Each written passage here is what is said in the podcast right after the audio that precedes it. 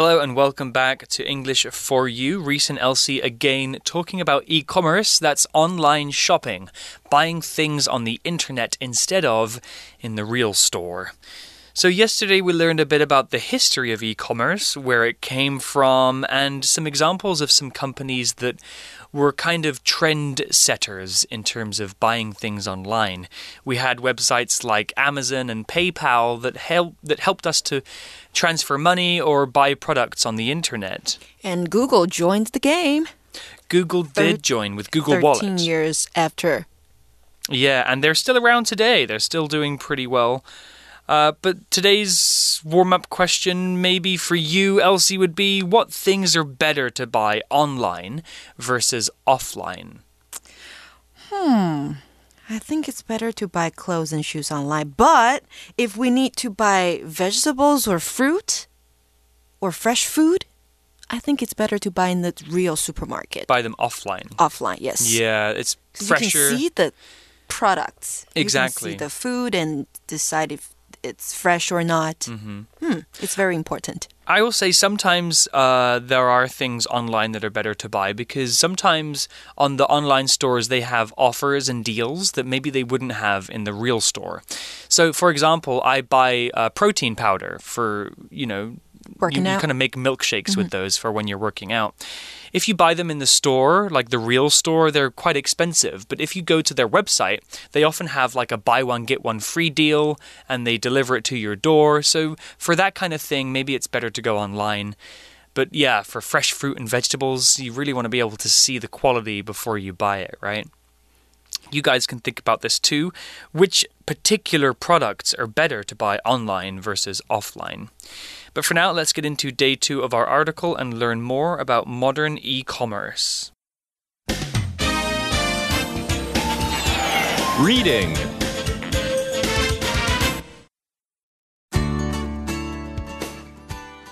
E commerce, where it came from and where it's going. Even technology like PayPal is likely to seem outdated soon enough. Customers value convenience, and logging in to use those services is often inconvenient. More and more shops are using technology like Apple Pay's face recognition to make it easy for customers. QR codes are another solution with many benefits. These are offered by Line Pay and many Asian banks. Another payment method that appears to be growing ever more popular is subscription. Spotify, Netflix, and Apple Music are good examples of this system. However, not every subscription service is digital. Some, like Birchbox, Snack Crate, and Stitch Fix, send real products to their customers every month. Customers don't just care about products, though. They want to know how the things they buy are made. Are they safe for the environment? Do they use quality materials? These customer concerns force companies to keep thinking of more ways to improve their effect on people and the environment. What else might the future bring? Only time will tell. The article begins with Even technology like PayPal is likely to seem outdated soon enough. Ooh, so technology is still evolving. The article used the word outdated here. Outdated means out of date, not able to be used anymore, or not good to use anymore. It can mean old or not useful because now there are better versions available. In some places, even real cash money is becoming outdated because we pay for everything with our phones. As technology gets better, old things become outdated. So the article's saying that maybe one day even Google Pay and PayPal will be outdated. outdated 这个形容词代表就是过时的，所以呢，甚至像 PayPal 这样的科技。很快可能就会过时。我们看到有可能会的表示方法，be likely to 后面加上原形，像是 It's likely to rain today，今天有可能会下雨，或者说我们可以说 They aren't likely to be friends again，他们不可能再成为朋友了。再来呢，language in focus，我们今天要看到的是 seem 还有 appear 的用法。seem 和 appear 它都有好像。似乎的意思，用法也非常的类似，甚至呢常常可以互换。但是语气上面呢，seem 它多以主观感受做推测，appear 则多根据眼前所见的客观事实来描述。因此，同一个句子使用 seem 和 appear 的时候，可以说是相同的，不同之处只有在说话者推测事情的主客观程度。像是呢，我们可以说。School seems or appears difficult for Michael, who is struggling in all his classes. 代表学校课业对 Michael 来说似乎很困难，他每堂课都上得很吃力。又或是呢，我们可以说 The rain seems or appears to be stopping, so maybe we can go out soon. 代表雨看起来好像快停了。 我们或许等等就可以出门，所以你会发现句型是主词加上 seem 或是 appear 之后，可以加上形容词或是 to 以及一个原形动词。那再来呢？如果你使用的是 seem 后面加上 like 加名词，还可以表示像的意思。Computers are getting really smart. They sometimes seem like real people. 也就是电脑变得越来越聪明，有的时候呢，就像真人一样。The article also used the phrase soon enough. Soon enough is a phrase that means in enough time. We use this phrase to explain that something will not be late. You don't need to worry because it will happen before it's too late. It will happen soon enough. The article continues and it says customers value convenience, and logging in to use those services is often inconvenient. Ah, so it's basically saying that Google Wallet and PayPal could be outdated because it's not easy to log into them. The article used the verb value here. To value something means to think of something as important or worth a lot of money. You can value your friends and family, which means you think they're important. You can value certain qualities or characteristics in things. For example, I really value kindness in other people. That means I think it's important for people to be kind. The article says that customers value convenience. That means that they think convenience is very important. We'll talk about what convenience means a bit later, but for now, here's an example sentence with value. I really value the advice from my teacher. He has helped me so much. Value 这边当做动词使用，代表重视，像是例句说的 “value the advice from a teacher”，那就是重视来自老师的建议。You might also value the advice from your parents。那再来呢？value 这个字还可以当名词用哦，代表价值。For example, it's just a photo, but it has great sentimental value for me。虽然只是张照片，但对我来说很有纪念价值。So let's talk about that word convenience. You've probably heard it referring to convenience stores. Convenience is a noun, and convenience means being able to do something quickly, easily, and without difficulty. Online shopping is convenient, which is the adjective form. It's easy to do, and you can do it from your sofa. So the noun form convenience is something that is easy to do. Convenience stores like 7 Eleven and Family Mart are called convenience stores because they offer you convenience. It's easy to go to them and buy things. You can get pretty much anything there too Convenience 它是名词哦，代表便利性。那相反字不便利，那就用 i n 当做字首就好了，变成 inconvenience。那形容词我们就把字尾的 c e 拿掉，加上 t 就可以了，像是 convenient 跟 inconvenient。The next word to talk about is logging in. Log in is a verb phrase, and to log in means to put your name and password into a website so that you can access your account. You need to log into websites like YouTube and Facebook to use your personal account. Don't let other people log into your accounts, though, because they could steal your identity or steal your money log in 代表的是登入电脑系统，那登出就是 log out。所以课文说，顾客重视方便性，但要登入才能够使用那些服务是不方便的。So it's not convenient to keep logging in and logging out of these apps. Perhaps there's a more convenient way of using money. The article will tell us more. More and more shops are using technology like Apple Pay's face recognition to make it easy for customers. So the word recognition here is the identification of something. To identify something as being something you recognize. When a smartphone does this, it's using the camera to recognize you for security reasons. If the camera sees your face, it will open your phone or process your payment. That's facial recognition recognition 这边是名词哦，代表辨识。识别 face recognition 就是我们在说的人脸辨识。那动词是 recognize recognize。课文说呢，有越来越多的店家使用像是 Apple Pay 的人脸辨识来让付款更方便。You don't even need to log in. Yeah, it's much more convenient than you know, typing your password in, and sometimes you forget your password and you have to reset it. Oh, it's very, very mafan. But right, you just need to use your, you just need to show your face. Exactly. Although one problem with facial recognition recently, face masks. Oh, you have to take off the mask. Yeah, so like if you want to use Apple Pay, you have to kind of lower your mask so that the camera can see your face. Right. But in the store, you shouldn't really be lowering your uh -huh. mask. So it's kind of a dilemma, right? Yeah, it's inconvenient. First world problems. Well, back to the article, and it has a possible solution for this issue. QR codes are another solution with many benefits. These are offered by LinePay and many Asian banks. So we've used the word solution here a few times. A solution is a way to solve a problem. If you have a problem, you need a solution to solve it. If your problem is, for example, you're thirsty, the solution is have a drink of water.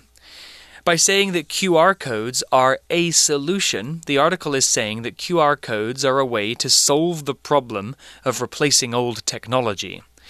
Here's an example sentence with solution. Each group should think of a different solution for climate change and present it to the class.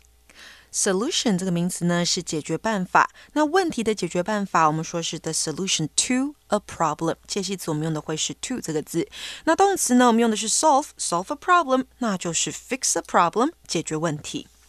The article also used the word benefits. It said that using QR codes, uh, QR codes can have many benefits.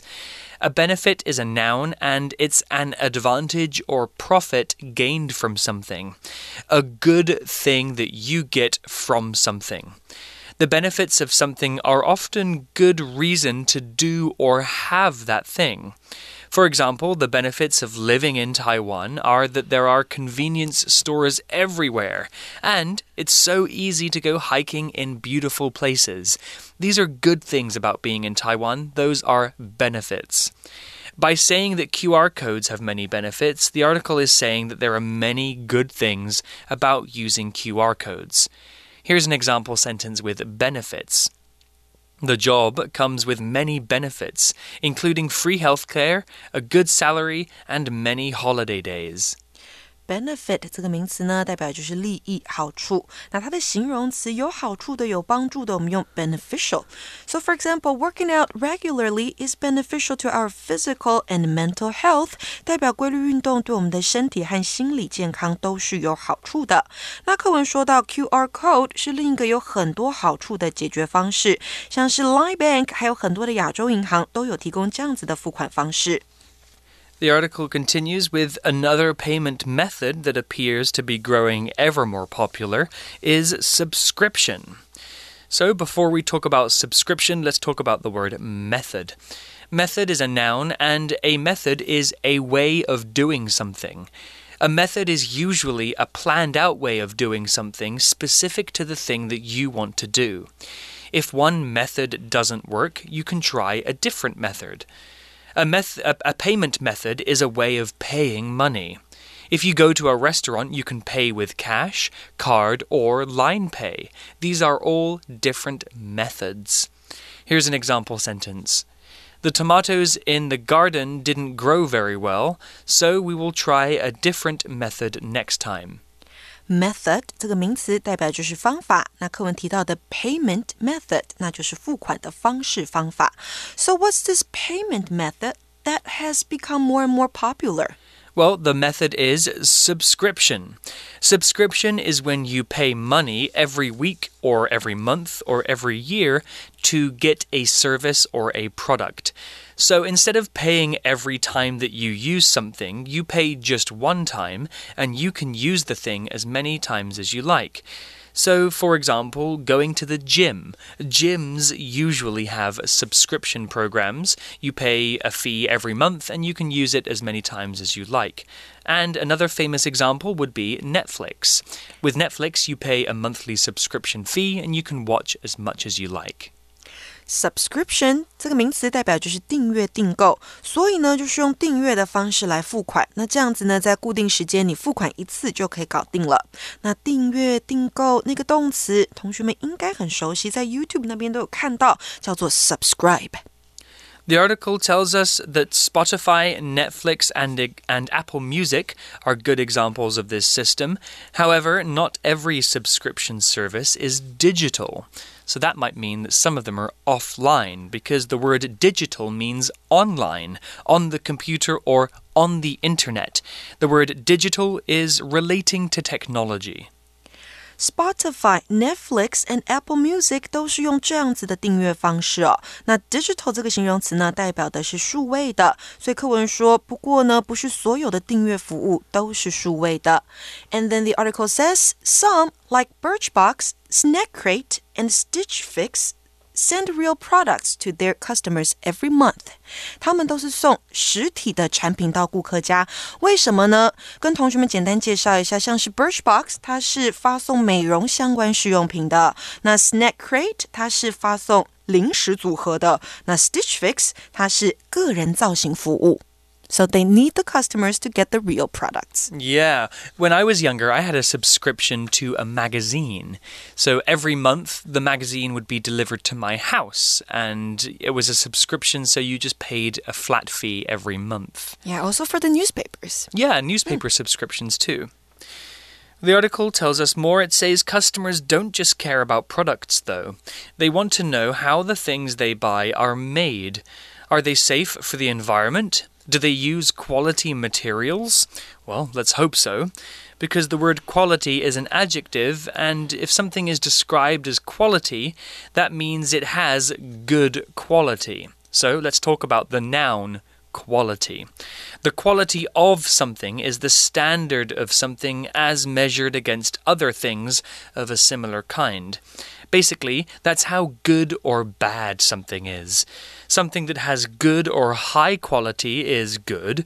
Something that has bad or low quality is not good. So we can use the adjective to describe something that has good quality only. Here's an example sentence. This restaurant has quality food, so the prices are a little high. Quality 在课文当中当形容词用哦，代表高品质的、优质的，所以 quality food 高品质的食物，quality products 高品质的商品。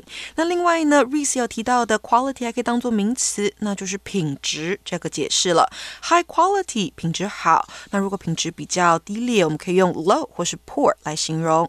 那 one's quality of life 代表就是某人生活的品质。所以课文说到啊，顾客不止。有在乎这个商品，他们也会想要知道商品是如何制成的，对环境是安全还是有害的。还有就是，Do they use quality materials? Well, again, let's hope so because quality materials means quality products. The word material is a noun, and material is a general word for something that a thing is made from wood, metal, plastic, wool, cotton, these can all be materials. Some things are made mostly of one material. For example, a chair might mostly be made of wood. But some things might be made of many different materials, like a computer. A computer is made of glass, metal, plastic, and many, many other things.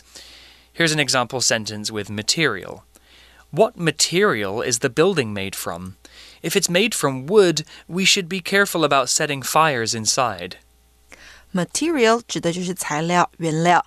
那商品是否使用高品质的材料，也是顾客所重视的。They care about that too. Well, the article concludes here. It says these customer concerns force companies to keep thinking of more ways to improve their effect on people and the environment. What else might the future bring? Only time will tell. 那这里呢，我们看到的 think of something 代表的是想出，所以呢，我们可以说 nobody could think of the solution to the problem，没有人能够想到问题的解决办法。那我们可以用 come up with 来代换。课文最后说到呢，这些顾客所关心的项目，强迫各大公司们继续集思广益，想出怎么样改善产品对人们和环境的影响。未来会带来什么呢？只有时间会证明一切。Only time will tell. That's what we call consumer power. A consumer is a person who uses or buys something. Uh, so, consumer power is the ability of the consumers to change the product or to change the industry or influence the companies who make and sell things. If consumers want high quality products, then the producers better start selling them. Otherwise, we're going to stop buying. Well, that's the end of this two day article about e commerce, an interesting look into the history and modern case for online shopping. Let's go to our For You chat question. For You chat. So, Elsie, after all of that, what are the benefits of digital payments and what are the dangers? Hmm, they are convenient, fast, and we don't have to put a lot of money, a lot of cash into our wallet. True. Right, those are the benefits. And as for the dangers, you might be under the risk of online fraud. Mm, Oh, and identity theft. yes. Somebody might steal your identity online. Yeah, if you're not careful with your password or your login details, someone could steal them and take your money. Right. Yeah, that's pretty bad. So- also, addiction could be a problem too. Like me. Like you? Mhm, I might be addicted to online shopping. well, I don't think I, I trust that it's not that bad. You know. Okay, I'll try to fix the problem. Uh, well, yeah, addiction could be an issue, I guess, if you're spending too much money. But if you have money to spend and you can afford to spend it, then why not treat yourself to a few things online occasionally? But be careful, right? Be Yeah. careful when you shop online. Be careful when you shop online. Make sure you're not, you know, putting your passwords and your credit card numbers all over the internet because somebody will steal it and take your money, and that's not good. If you're ever feeling unsafe, just go and buy the thing in the shop for real. That's definitely the safest way to buy things. You guys can think about this question too. What are the benefits of digital payments? What are the dangers? You can discuss that with your friends. But for now, we're going to say goodbye and be safe online, and we'll see you next time. Bye. Vocabulary Review Value.